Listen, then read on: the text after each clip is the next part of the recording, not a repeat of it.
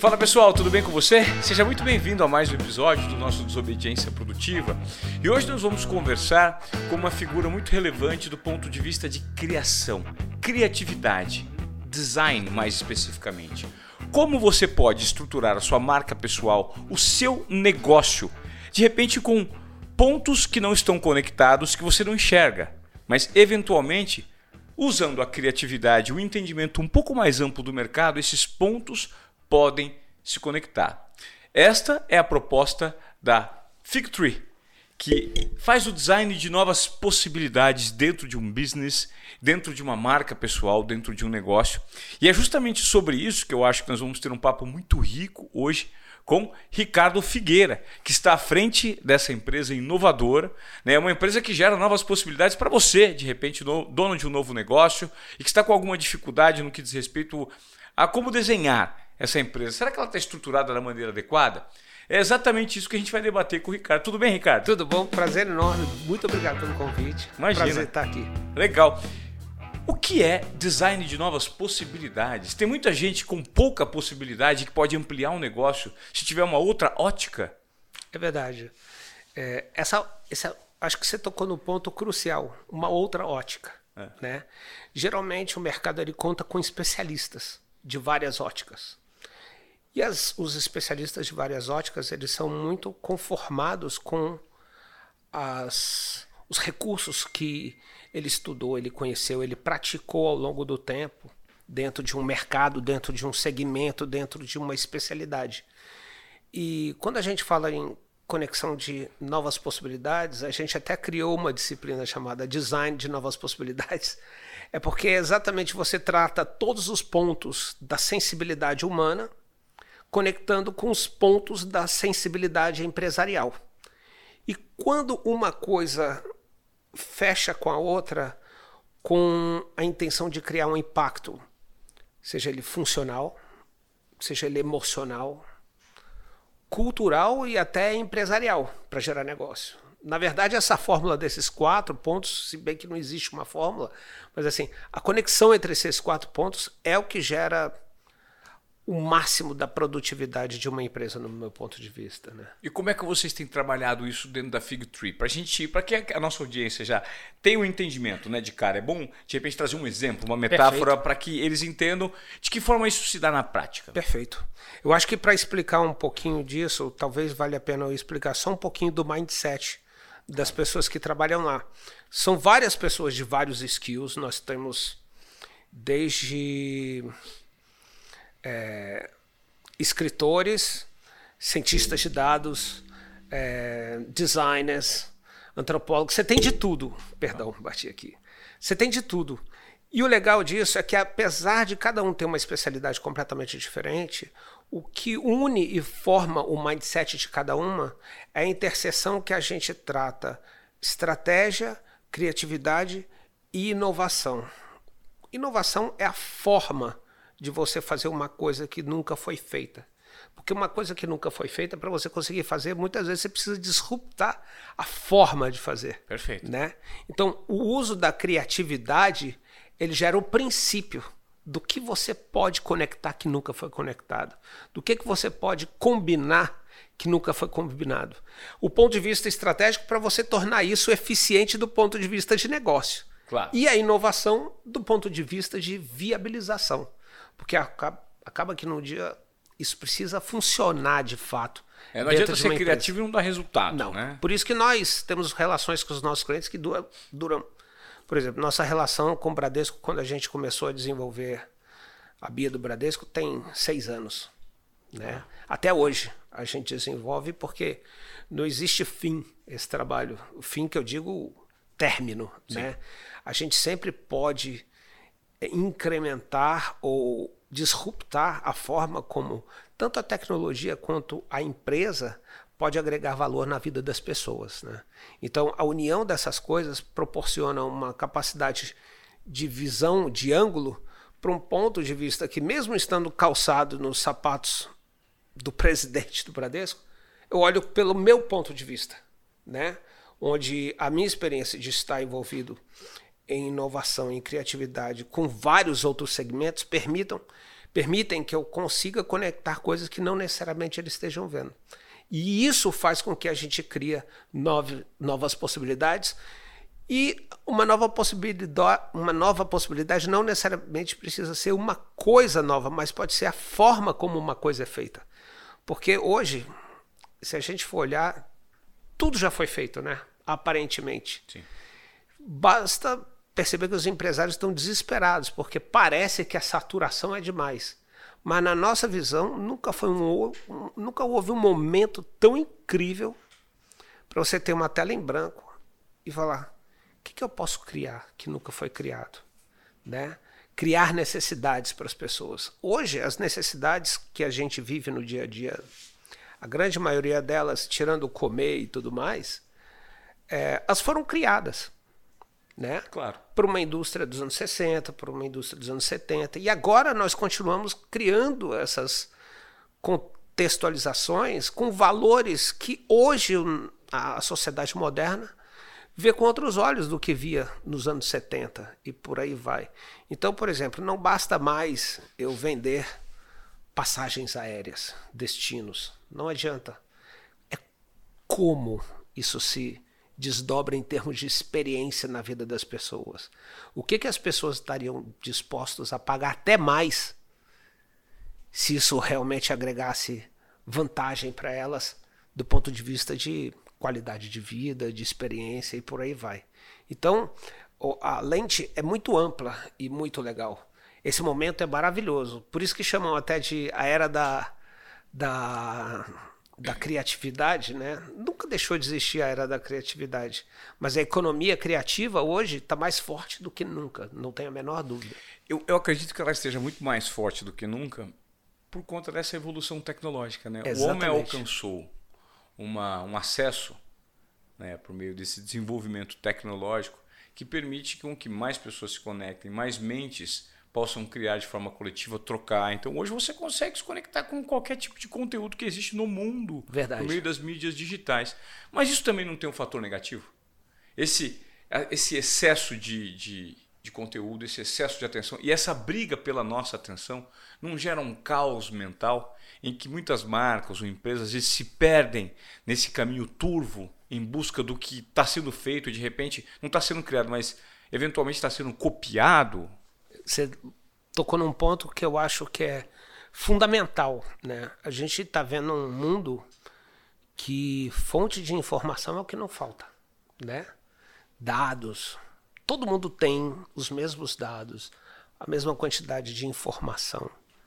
O que difere é a narrativa, né? Quando a gente fala do ponto de vista de informação a narrativa, qual é o seu ângulo, qual é a peculiaridade que você atribui àquilo que faz as pessoas pensarem, acordarem para alguma coisa, faz elas pensarem de uma forma diferente e por causa disso cria uma afinidade com você. Claro. Inclusive. Uhum. Então, esse é o papel, inclusive, da nova comunicação. Não basta eu ficar repetindo um discurso que já foi repetido pelo mercado mil vezes. Putz, hoje em dia ainda, você está no celular, você não para de vir comercial de carro. Conforto, design, segurança. Não, isso está é sendo falado desde os anos 60, pelo amor de Deus, né? É. Que isso não tem diferença na vida de ninguém. Sabe o então, que eu estava então, fazendo? Desculpa te interromper o raciocínio que me ocorreu agora. Eu estava vindo num voo é, há dois dias, de onde eu estava voltando? De Porto Alegre. Eu vim de um voo há dois dias de Porto Alegre e eu notei a chamada da comissária de bordo, pedindo para que todo mundo prestasse atenção na dica de segurança e depois fazendo uma publicidade daquela companhia aérea. Mas ninguém presta atenção porque é feito de um jeito padronizado, pasteurizado, desde que a companhia aérea é companhia aérea. E eu me veio, me veio uma ideia na cabeça, eu pensei o seguinte: e se essas companhias aéreas elas humanizassem esses comissários, que nós não sabemos quem são.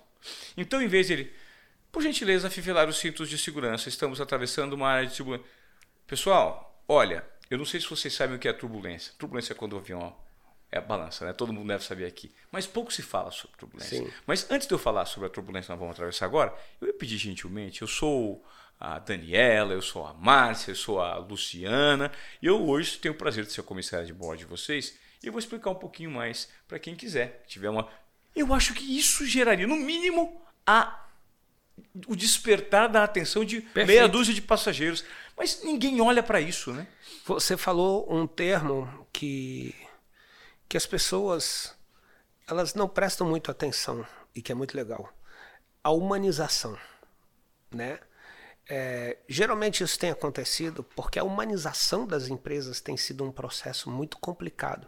As empresas estão muito pouco humanizadas, né? E por consequência, a comunicação dela acaba sendo quase que, olha, avisa para os acionistas que nós estamos fazendo comunicação, sim. Aí pega um book de um, um player qualquer que não faz a menor diferença quando você mostra para outro player da, do mesmo segmento. Isso que você falou, as pessoas já aprenderam a apertar um botão no cérebro. Ah, não, mensagem corporativa. Desliga. É gasto de dinheiro à toa. Não serve para nada. Serve para nada. Se essa pessoa falasse, convidasse, eu gostaria de fazer um pedido aqui. Cinco pessoas. Conta um episódio de turbulência na sua vida. Nossa, seria incrível. Ou seja, humanização, inclusive por meio dos passageiros. Exatamente. Imagina eu, em vez de botar uma, uma aeromoça contando a história, eu aperto um play e conto histórias de turbulência o voo inteiro.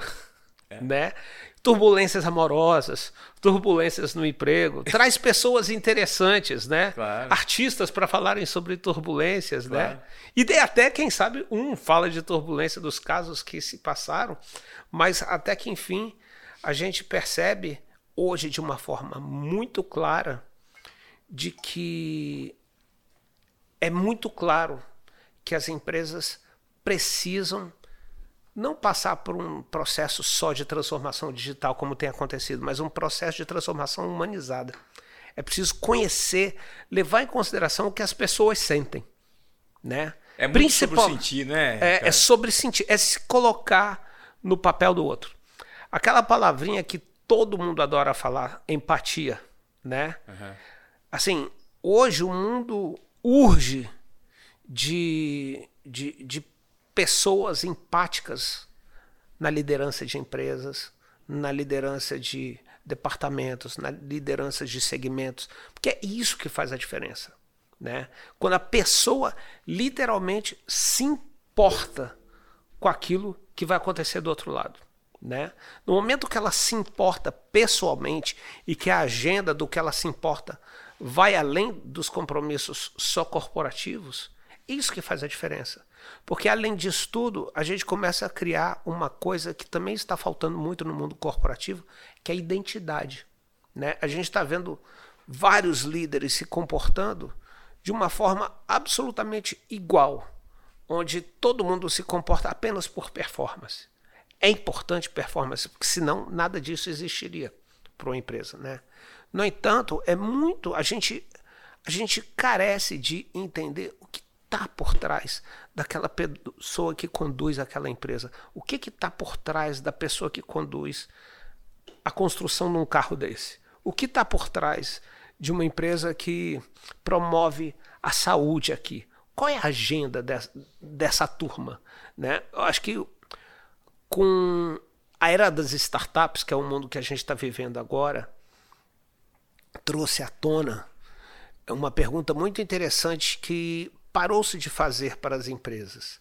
Quem está por trás das empresas? Né? Na startup, a primeira coisa que você pergunta, mas quem está por trás dessa empresa? Porque você vê muito nitidamente, quando você faz essa pergunta, qual tipo de objetivo, qual é o tipo de resultado que se persegue naquele momento. Hoje, eu acho que a agenda pessoal dos, dos, do, dos líderes, as precisavam ter uma, uma, um merge com a agenda da empresa corporativa, porque isso ajuda muito, principalmente na construção de afinidade. Né? E a gente está falando aqui do ponto de vista de propaganda e comunicação, mas isso vai do ponto de vista de experiência também. Né? Então, por exemplo, um serviço que você é, precisa passar. Porque você daria tudo para não ter que pedir, passar por esse serviço. Chegou nesse ponto, né? Uhum. Quanto serviço da nossa vida a gente fala assim: meu Deus, tomara que não dê problema, porque se der problema eu sei que eu não vou conseguir falar com ninguém, eu estou perdido, vou ser abandonado. Então, o ponto de vista de experiência não é só no prazer que você gera no momento da compra, mas sobretudo no que você gera no dia a dia de relacionamento com as pessoas. Todo mundo fala, nossa, momento de crise, dificuldade financeira. Tá. Se você não trabalha bem quem já é seu cliente, como é que você conquista novos, né? Uhum. Ou seja, você vai gastar o dobro para conquistar novos clientes e você não gasta nos clientes que você tem. É né? Você só lucra com os clientes que você tem. Eles podem ser o seu melhor, a sua melhor propaganda, os propagadores da experiência deles. Por meio do boca a boca mesmo. É. Todas as. Hoje, é dedo a dedo, né? Uhum. Tela a tela. Né? Hoje em dia, é, quem faz alguma coisa sem ver um review? Uhum. Né? Quem faz uma viagem sem ver um review? Uhum. Né? Claro.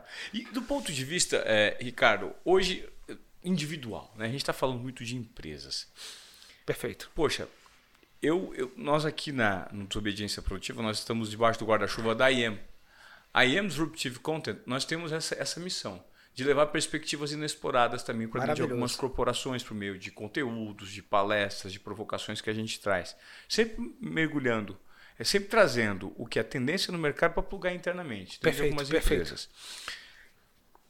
Só que a gente nota que hoje, dentro de uma civilização da atenção que nós vivemos, a briga por marcas, pela atenção é, de novos consumidores é absurda. Né? E é uma briga complexa que você precisa ter muita estratégia. Porque a guerra do digital é difícil de ser vencida. Uhum. Né? Porque a quantidade de pessoas disputando a tapa, a atenção de outras pessoas é Perfeito. enorme. Perfeito. É enorme. E, e, e, nessa corrente, nesse pensamento, todo mundo que está nos acompanhando aqui nos Obediência Produtiva é uma marca em potencial. Indivíduos Perfeito. hoje passaram a ser marcas.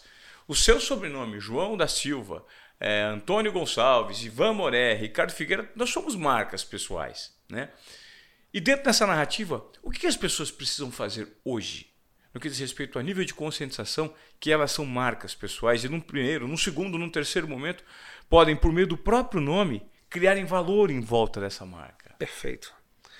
É, isso que você traz traz muita luz por causa do seguinte: cada pessoa é um indivíduo. E cada indivíduo tem o seu propósito, né? Se a sua vida não serve ao seu propósito, imagina que o seu propósito, o seu, a sua vida é, são 24 horas versus vezes 7 dias da semana, versus 365 dias do ano, versus quantos anos na sua vida, né? É, o quanto disso você dedica às coisas que você valoriza, de fato. Né? E você ser naturalmente reconhecido pelaquilo que você valoriza, é o que a gente estava falando um pouquinho aqui perto, é fundamental. Porque no mundo que a gente está vivendo hoje, e você falou muito bem da questão da, da, da disputa de atenção, existe uma coisa muito importante a ser dita, que assim, nós não vivemos mais um mundo de interesses comuns nesse mundo. Nós temos interesses muito díspares, às vezes até contrários, uhum. né? A realidade é que hoje a nossa sociedade ela é muito dividida em micro bolinhas e por aí vai. A partir do momento que você é alguma coisa ou acredita em alguma coisa e usa o exercício da sua vida a respeito desse valor que você cria com o seu propósito, você acaba atraindo afinidade. Afinidade não só para fazer negócio, mas para tudo. Por exemplo, no nosso negócio hoje em dia, a gente tem plena consciência de que eu não consigo atrair todo mundo. Mas eu não estou preocupado com isso, por incrível que pareça. Eu quero atrair as pessoas com as quais elas vendem em, veem em mim habilidade para ajudá-las no problema delas. Eu não preciso vender tudo para todo mundo. Eu não quero vender tudo para todo mundo. Até mesmo porque essa entrega seria praticamente impossível, né? É, é impossível. E, as, e eu acho que isso é o que as pessoas precisam entender. Hoje é muito fácil você perceber quem é quem, né? É, quando não é fácil, a, as pessoas preferem se anular, não se relacionar. Uhum. E eu acho que o propósito, né? Por exemplo, artistas. Você falou, é, artistas querem ser marcas e marcas hoje só estão ganhando atenção quando usam artistas. Né? Elas alugam a atenção do artista é para isso. Então, é aquilo que eu falei. O que será que você oferece de valor naquilo que você acredita, naquilo que você faz e que você vai atrair afinidade? Então, você não precisa fazer propaganda de si mesmo quando isso acontece naturalmente, uhum. né? Por outro lado, você deixar muito claro no seu jeito de ser o que você privilegia, o que você prioriza e, sobretudo, a, o que você diz sim, negocia e o que você não negocia. É fundamental para determinar quem você é. Sim. E o que você é vai atrair as pessoas que têm afinidade em você. Você falou do propósito e isso é uma fala muito recorrente hoje em dia, né? A gente nota que Exatamente. as pessoas precisam dar valor ao seu próprio propósito, precisam encontrar o próprio propósito, precisam seguir o próprio propósito. E eu te confesso que é às vezes a, a comunicação verbal uhum. escrita talvez ela nem dê conta. Ela atrapalha de... muitas vezes. Ela é atrapalha. Verdade. Ela não, tem nem, ela nem dê conta de, de, de, de, explicar qual é o propósito das pessoas, porque hoje. Estou fazendo um curso recentemente que me gerou essa provocação. Se alguém me perguntar, Ivan, qual é o seu propósito? Eu não sei colocá-lo para fora por meio de linguagem falada ou escrita. Eu não sei qual é o meu propósito. Eu sei sentir mas eu não sei verbalizar isso porque o que eu sinto muitas vezes não dá para colocar em palavras. Então, hoje, você acredita que existe uma necessidade muito grande de fazer essa. É, assim como a, o jovem que vai prestar o vestibular, o que, que você vai fazer, o que, que você vai ser quando crescer, para que, que você vai prestar, qual é o seu propósito? Isso não é uma pergunta muito complexa hoje. Super complexa porque a articulação verbal é uma é um código complexo, né? Por exemplo, você ver pessoas muitas vezes atuando e é tão claro pelo que a pessoa faz qual é o propósito dela que você nem precisa perguntar qual é, você enxerga. Uhum. Porque muitas vezes, eu diria até na maioria das vezes, as pessoas agem em função da sua agenda, em vez de falarem em função da sua agenda. Uhum. Então, se você passa para ação, por exemplo, o seu podcast é maravilhoso.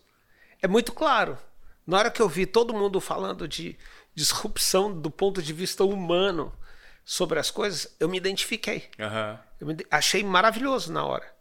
Eu acho que a, esse, esse magnetismo que existe entre as pessoas, ele ocorre de forma verbal ou não verbal. Ele pode ocorrer de forma visual, ele pode ocorrer de uma forma de atitude, ele pode ocorrer de uma forma é, muitas vezes nem, nem explícita, mas implícita. Uhum. Né? Onde você vai em algum lugar, por exemplo, ah, eu quero espairecer um pouco. Você vai nesse lugar. Provavelmente você vai encontrar pessoas que têm essa mesma propósito de espairecer. Então, o propósito, ele não precisa ser também uma vida a se cumprir. Você pode ter o propósito do seu dia. Você pode ter o propósito da sua semana. Você pode ter o propósito do seu mês, do seu quarter na empresa, né? Dos seus resultados. Meu propósito desse ano. E todos esses propósitos, no momento que você tem uma consciência sobre como um propósito vai conectando o outro, você consegue ter mais sucesso no seu plano de vida, de, vida, de mais amplitude. Uhum. Então, aquilo que você faz no dia a dia, ele te leva e te conduz a uma consequência de um momento mais macro, né? Sim. Então, assim, o ponto que você trouxe a respeito da verbalização. Eu conheço um monte de gente que é super inteligente, mega incrível, e que a comunicação verbal é, não é o forte dela, né? E por incrível que pareça, infelizmente a indústria ela massacra os tímidos, né? Ela massacra quem não tem a habilidade de falar, né? É impressionante. É impressionante. Mas essas pessoas, muitas vezes elas têm insights, têm propósitos, têm verdades ou até ideias incríveis, né? E se a gente tiver uma disciplina de tentar entender ou deixar as pessoas se expressarem de alguma forma, sem necessariamente ser só oral, a gente começa a entender através das pessoas aquilo que elas buscam quanto ser humanos, né? É, é engraçado. Tem, tem um, um, livro dos indianos chamado Bhagavad Gita. Bhagavad Gita. Das antigas. E eu, eu, eu li uma interpretação do Bhagavad Gita, porque quem sou eu para entender o Bhagavad Gita? Mas assim, ele diz que você, enquanto ser humano, ele é uma encarnação de um propósito. Só que o propósito não pertence a você. Pertence ao universo. E ele usa você com as suas habilidades para realizar aquilo que você consegue materializar. Então você é um veículo de algo do universo muito mais amplo do que necessariamente aquela sua é, ou ganância ou interesse imediato de alguma coisa, né? Você é um, você tem, todo mundo tem habilidades. Todo mundo tem habilidades. No outro dia me perguntaram, se tivesse que desenvolver uma escola, Ricardo, qual que você desenvolveria? Eu desenvolveria uma escola do todo mundo é bom em alguma coisa, né? Vamos trazer, identificar o que todo mundo é bom né? Porque não importa se o cara não estudou em Harvard, se o cara não trabalhou com fulano, todo mundo é bom em alguma coisa. E na hora que isso vem para fora, isso atrai, né? Uhum. A necessidade do mundo, né? As pessoas que precisam daquilo, como também a admiração do mundo, né? É sortudo quem um dia teve um tapa nas costas de um professor e falou: "Puxa, você é bom nisso". Porque é isso que dá o despertar das pessoas. Caramba, eu sou capaz disso. Exatamente. É. Eu, feliz aquele que, eu fiz isso. Feliz aquele que precocemente consegue descobrir isso. Muito. Né? E você sabe que esse exemplo que você deu agora, na, na hora, isso que já é conhecido da nossa audiência aqui do Desobediência Produtiva, na hora veio a minha mãe. Que com demais. 10 anos mapeou e falou assim: filho, vem cá. Você não pode, você não pode ver uma câmera ou um microfone que você fique enlouquecido. Festa de criança, você vai para frente. Você fica passando igual um maluco. Você não consegue não fugir. Então toma aqui, ó, toma aqui um Walkman. Começa a ouvir os locutores de rádio falando e vamos treinando para você imitando. Vamos fazer melhor que eles.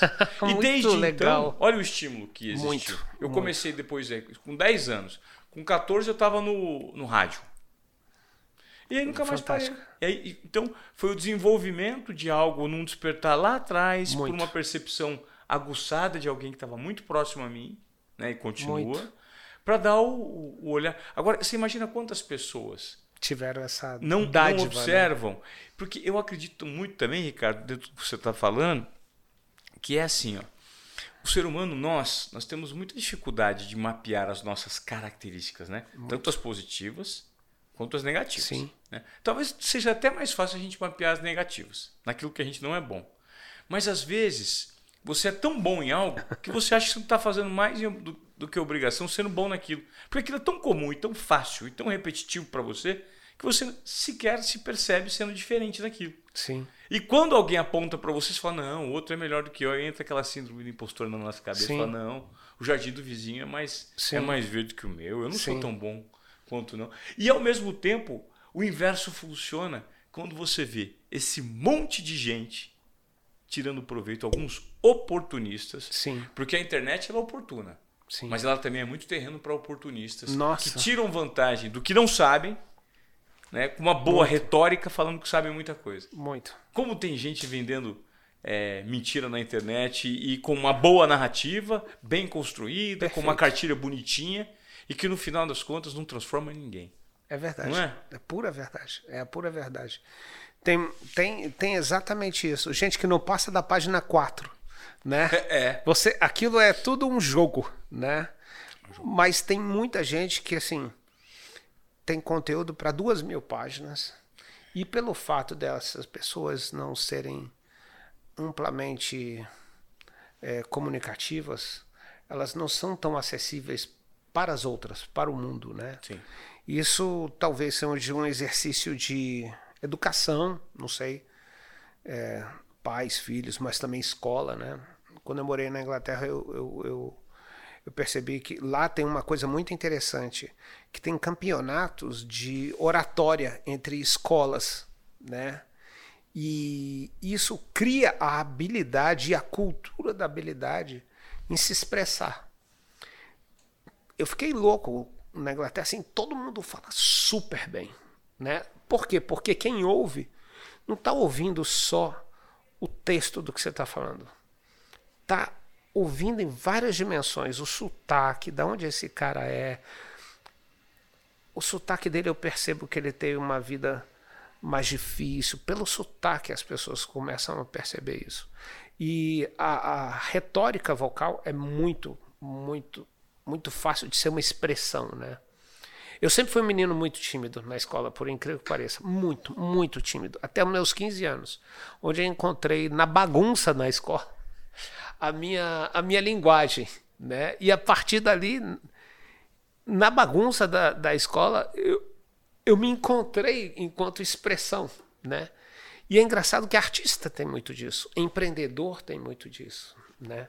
É, quantas empresas que a empresa é a expressão de vida, de um propósito ou da alma desse, dessa pessoa que serve como veículo para alguma coisa, consciente ou não consciente. Isso é muito verdade.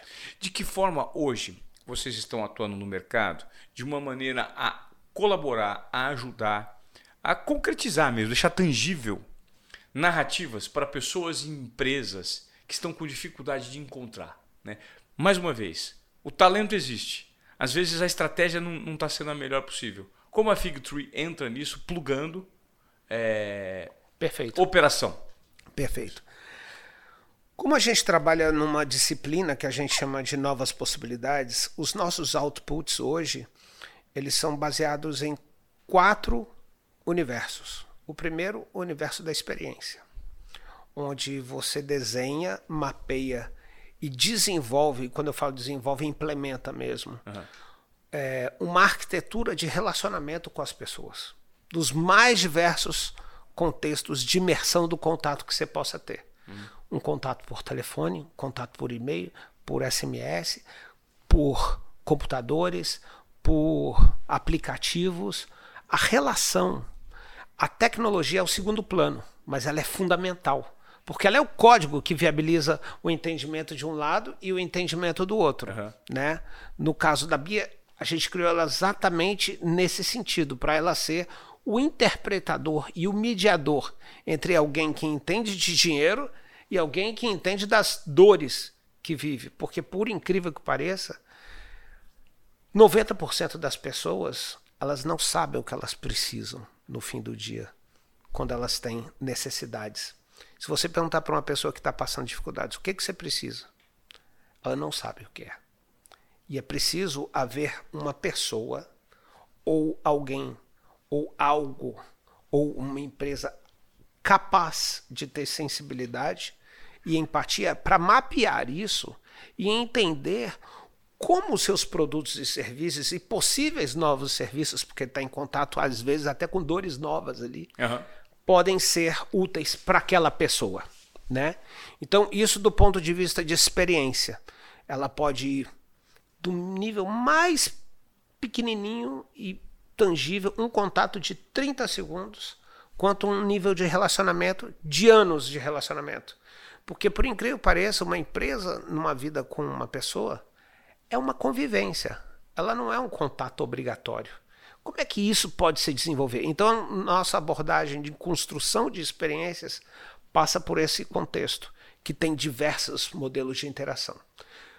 Comunicação é o segundo modelo. Uhum. Né? Quando eu falo comunicação, é no sentido mais, mais amplo possível. Né? É, o que você fala, o que você age, isso que a gente estava conversando. Como você se comporta, os seus códigos, sejam eles culturais, sejam eles explícitos ou implícitos, eles têm que estar alinhados a uma crença sua com aquilo que você quer e busca pessoas para compartilharem. Você não muda a sua crença e atrai pessoas em função de uma crença irreal. As pessoas percebem essa mentira. Sim. Então, é muito importante que na comunicação seja e no nosso ponto de vista, a comunicação ela é muito importante para dentro também. Muita gente fala walk the talk, né? É super comum. Mas está cheio de líder que não faz o talk para dentro de casa, né? Então as pessoas não sabem o que é que ele, ele quer, as pessoas não sabem o que ele quer, qual é o walk dele, né? Então uhum. é muito importante comunicar tanto para dentro quanto para fora e fazer um, um plano do mesmo jeito que do outro lado tem uma arquitetura de experiência, aqui é uma arquitetura de narrativas para cada público. Porque a gente sabe que não existe mais um público. Existem vários públicos. Tem pessoas que, que não acreditam nas mesmas coisas que outras pessoas.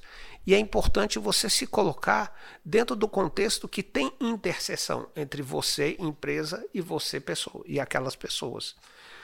A terceira campo de trabalho que a gente desenvolve é branding, a criação de marcas uhum. do zero. E isso, isso, envolve o design também, né? Tipo, o desenho, a letra. Tudo, tudo, tudo, tudo. Mas o nosso ponto de partida, ele une entender qual é a sua ancestralidade enquanto empresa ou enquanto empreendedor, qual é a sua vocação, as suas virtudes, o seu propósito, é lógico, mas assim, do ponto de vista de legado, aquilo que você é bom, né? Igual uhum. os pais falam às vezes para os filhos. E a gente força o entendimento ou a construção, quando não existe um entendimento, uma visão de futuro daquilo. E como é que isso pode ser enxergado no futuro, né? E a partir disso a gente traça o presente e desenha um presente atemporal, de forma que conversa com o passado e ao mesmo tempo tem eco no futuro, para que essas empresas que é engraçado que a grande maioria das empresas que nos procuraram desde então eram empresas de grandes empresários já muito experientes, mas que estavam criando coisas novas para o mundo. No momento de vida que já conquistaram tudo que queriam, agora eu vou criar minha contribuição para o mundo. Uhum. E geralmente essas empresas trazem uma visão muito nova e muito valorada na visão deles em função do que é a, a contribuição deles para a sociedade de fato daqui para frente. Uhum. Então esse é o branding que nós construímos, né?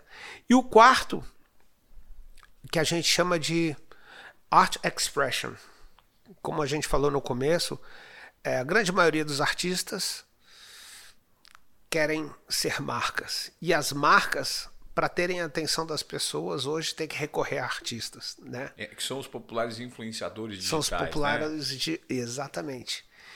E isso é muito interessante porque os artistas, muitas vezes, eles têm seus códigos. Você tem artistas que, é, que são contadores de piada, você tem artista que é cantor, você tem artista que é músico, que é, é ator, escritor. No entanto, as pessoas estão abertas a qualquer um que tenha uma expressão interessante. E essa expressão interessante, ela pode ser multidimensional. Uhum. Ela não precisa ser necessariamente só a música.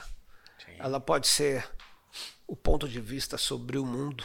Ela pode ser a forma como aquela pessoa se expressa em suas vestimentas.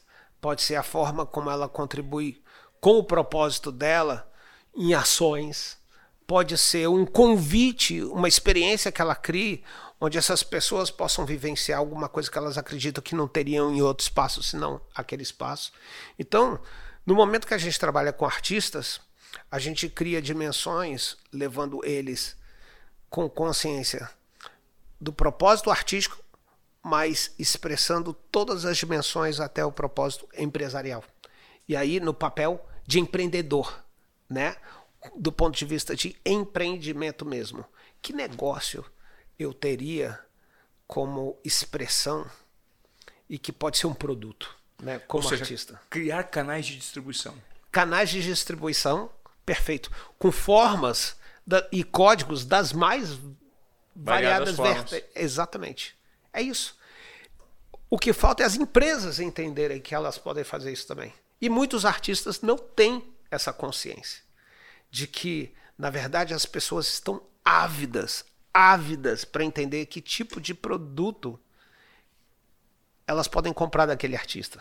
Quando eu falo comprar, não é necessariamente uma troca de dinheiro, mas elas podem comprar com o coração, O coração, com a própria atenção. com a própria atenção, né?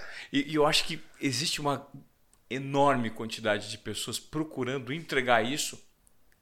E o público está querendo, mas não existe essa comunicação. E aí, exatamente, vocês podem ajudar nessa elaboração dessa estratégia. Exatamente. né? A gente faz esse tipo de trabalho já com Cláudia Leite né? Aham. e outros artistas. É. Por exemplo, no caso dela, qual é a jornada do ano? Né? Que começa no carnaval e vai até o carnaval do outro ano. Né? A expressão máxima. Né? No ano passado a gente criou uma expressão que a gente chamava. Não sei se você se lembra, ano passado, mas ano passado nós estávamos vindo de uma rebordosa sem carnaval por dois ou três anos. Foi. Uma coisa enlouquecida. Né? Imagina o brasileiro sem carnaval por dois ou três anos. Nossa. Uma loucura. E naquela época, nós estávamos vivendo uma certa. é, um êxodo das pessoas dos canais físicos, dos canais reais. Todo mundo preso cada vez mais aos canais digitais. Digitais. Né? E a gente conversou, eu falei, olha, o MP3, né, é a tecnologia mais barata que existe para você transformar o seu propósito que é levar alegria às pessoas em três minutos. Né? O MP3 é o quê? Uma tecnologia de três minutos, onde você põe no ouvido algo, ele passa um processo de transformação e você sai outra pessoa no momento que você ouviu uma música. Não é assim que a gente É, se sente? Claro. Então, imagina que você pode fazer isso durante três minutos, você pode levar isso para o trio elétrico, você pode levar isso para casa das pessoas, você pode levar isso para o trabalho das pessoas. Carnaval não precisa ser uma coisa de um lugar único, de uma estação, de um momento no ano único. Ele pode ter várias expressões. O que é o meu carnaval do dia de hoje? O que é o meu carnaval é, desse final de semana? Não necessariamente precisa ter batuque, mas o próprio batuque ele pode brincar em composição com outras coisas da vida, né? Com a tecnologia, Sim. com com arte, com uma série de coisas que pode ser incrível. Quantas empresas poderiam se beneficiar de um batuque, Sim. né? Porque a partir do momento que você usa a música como um canal, a música, quando você ouve, ela vem direto aqui no cérebro, ela, ela, ela chega muito antes do processo racional para o seu coração, de verdade, fisicamente. Ela contamina o seu corpo em todo com inas, infinas e minas todas, é, endorfina, tudo, muito antes do seu, do seu cérebro ter noção disso. Aham.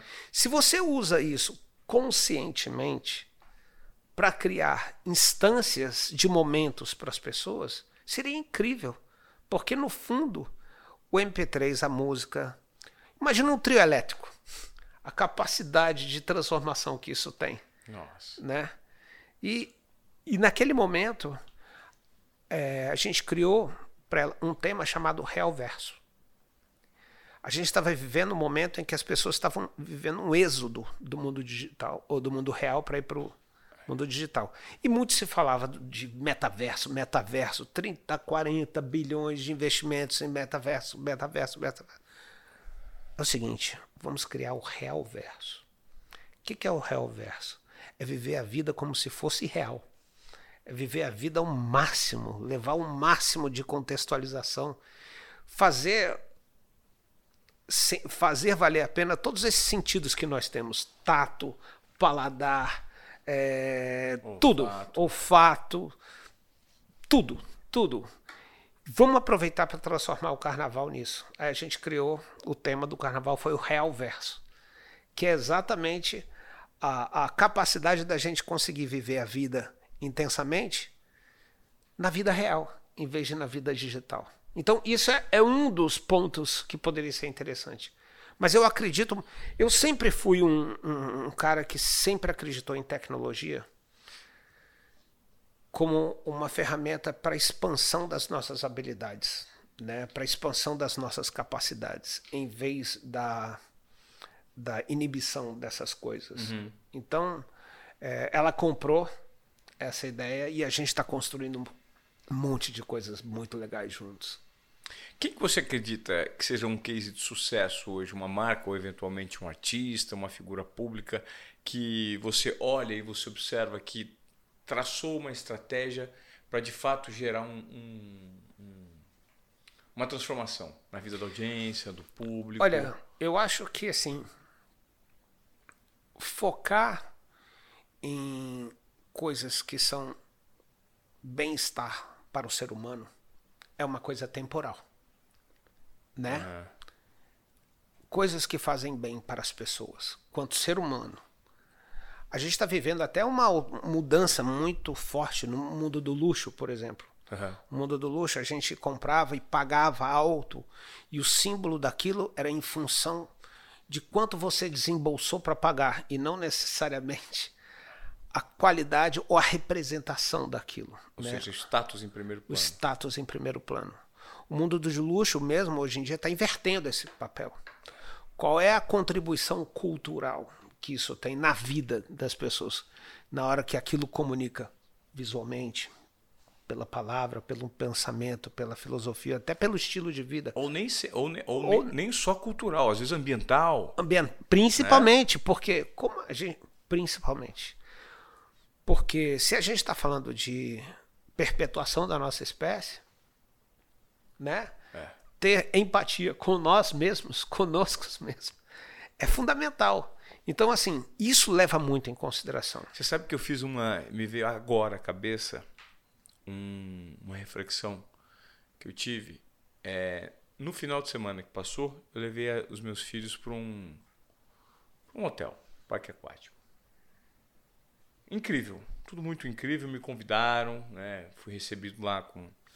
Só que eu tenho observações super importantes que eu acho que dentro daquela estrutura muito bem montada, muito bem feita, Sim. muito bem propagandeada, existe uma maneira de lidar com, por exemplo, o lixo reciclável que não existe. Não Perfeito. existe lixo reciclável.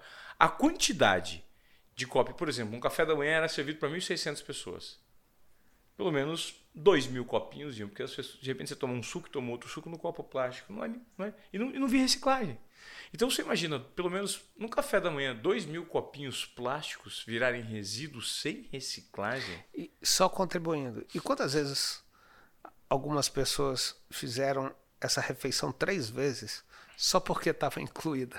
Sim. Né? Sem precisar de fato ter feito. Né? Sim, então, Esse processo de consciência. Sim do com o meio ambiente passa inclusive pelo processo de preservação sua enquanto ser humano, enquanto qualidade de vida, enquanto preservar pelo meu próprio veículo de não só de comunicação, mas de no corpo mesmo. Do corpo mesmo. Uhum. E eu acho que eu não respondi a sua pergunta completamente. Uhum. A sua segunda colocação me fez alertar disso, porque assim a essa precaução, esse valor, esse propósito que está implícito ou explícito nas coisas, eles hoje eles são o material de atração do magnetismo das pessoas. Porque cada vez mais as pessoas estão conscientes, assim espero. Uhum. Cada vez mais as pessoas estão, estão conscientes, elas verbalizam, mas ao mesmo tempo tem muita gente que só verbaliza e não pratica isso fica explícito muito rápido e, é, e quebra um elo de confiança que se coloca no momento em que há essa afinidade com a afinidade de outro lado da outra pessoa. Perfeito. E isso exatamente o que você nota que é de fato o, o conteúdo que se perpetua hoje. Exato. Esse que, que transforma por meio do bem que ele faz para o ser humano, para o homem. Sim. E eu acho que tudo. Você perguntou também Ricardo, como as empresas podem estabelecer suas, suas estratégias? Estabelecer uma estratégia hoje em dia para daqui a cinco anos é uma falácia. Por quê? Você pode estabelecer uma estratégia, você pode estabelecer um propósito, mas o como em cinco anos você não tem domínio do que vai acontecer nos cinco anos daqui uhum. até lá. Claro. Né? Não tem como. No entanto, quando você escolhe, eu acho que uma estratégia hoje em dia ela é um elemento de escolha de curto, médio e longo prazo que se combina como peças de Lego para chegar aonde eu quero, né? Porque a gente está tão à mercê de qualquer novidade que muda completamente as coisas, que se a gente não se ativer pelo menos aos nossos valores, a gente está perdido. Uhum. Né? Porque vem uma chuva amanhã, acabou, é outra história. É outra né? História. É, vem alguém, inventa o seu business fazendo de uma forma muito mais fácil, muito mais. Pô, descontinua. Uhum. Então, se você tiver uma conexão de planejamento, onde as conexões das coisas dos curtos prazos você vai plantando sementes associadas a um longo prazo, aí sim você consegue chegar em algum lugar de uma forma muito ampla. E por que, eu estou falando isso? Porque é muito difícil generalizar que todo mundo tem uma visão ampla para daqui a 10 anos. O que está acontecendo, né? Eu não tenho uma visão do que é. vai acontecer daqui a 10 anos. Claro. Não viver a pandemia me daria uma visão muito diferente do que hoje eu tenho tendo vivido a pandemia, né? Uhum. E eu acho que qualquer empresário, né? Qualquer Sim. empresário. Por isso que eu acho que a associação de valores em função das necessidades que você pode suprir as pessoas de acordo com o que elas estão vivendo, esse dedo no termômetro é mais importante do que um plano de 20 anos, no meu ponto de vista. Ou seja, é, é o acompanhamento permanente, né? É o acompanhamento permanente. Não existe mais. É, vamos fechar por seis meses, ver o que vai acontecer para daqui. Não existe. Não existe mais isso. Por quê? Porque o mundo não é previsível daqui a dois anos. É. Não é. Dois anos. É, a gente vive, a gente participa muito de um treinamento, a gente tem montado é estruturado junto com a Escola Sampo de Negócios, Sim. um treinamento chamado Be the Future, que o objetivo é justamente trazer insights para as pessoas sobre as competências do amanhã. Num perfeito, mundo perfeito. que era previsível, hoje é imprevisível. Que era estável, hoje é aleatório.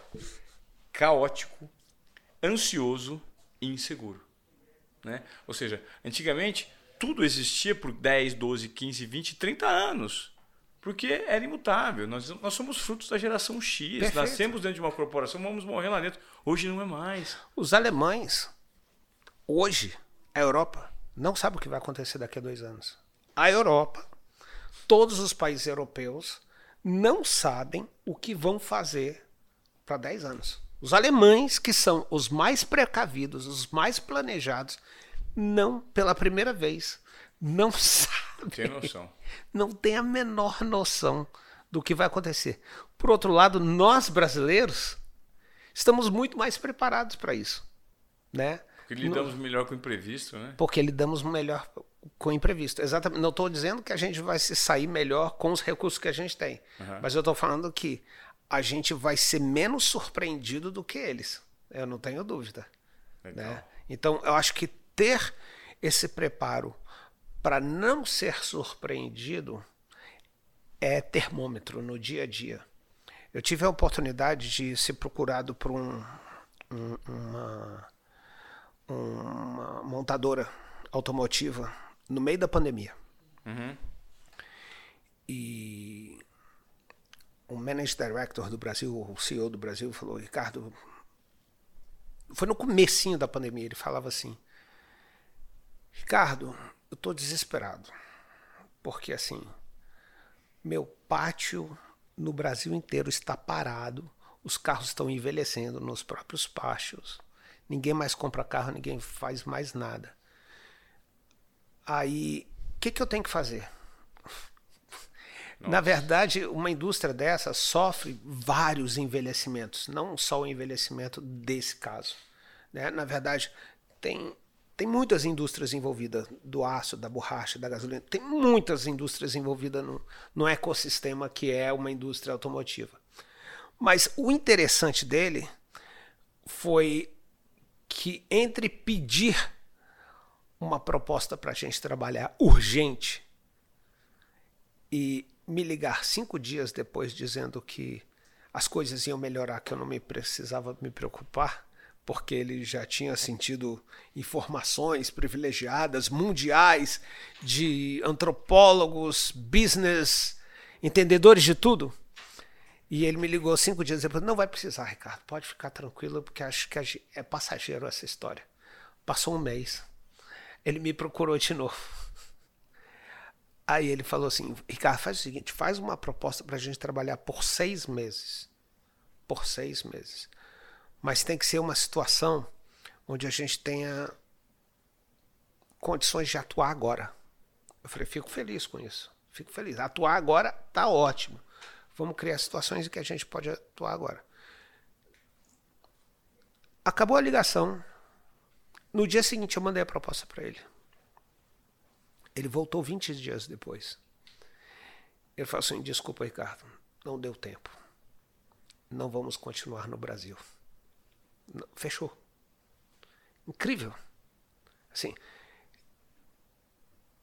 é uma visão de abandono a muito longo prazo, né? há muito tempo, do que está acontecendo na indústria da pessoa, o, a posição daquela empresa naquele segmento. Ele está abandonado há muito tempo. Ele abandonou a realidade por muito tempo.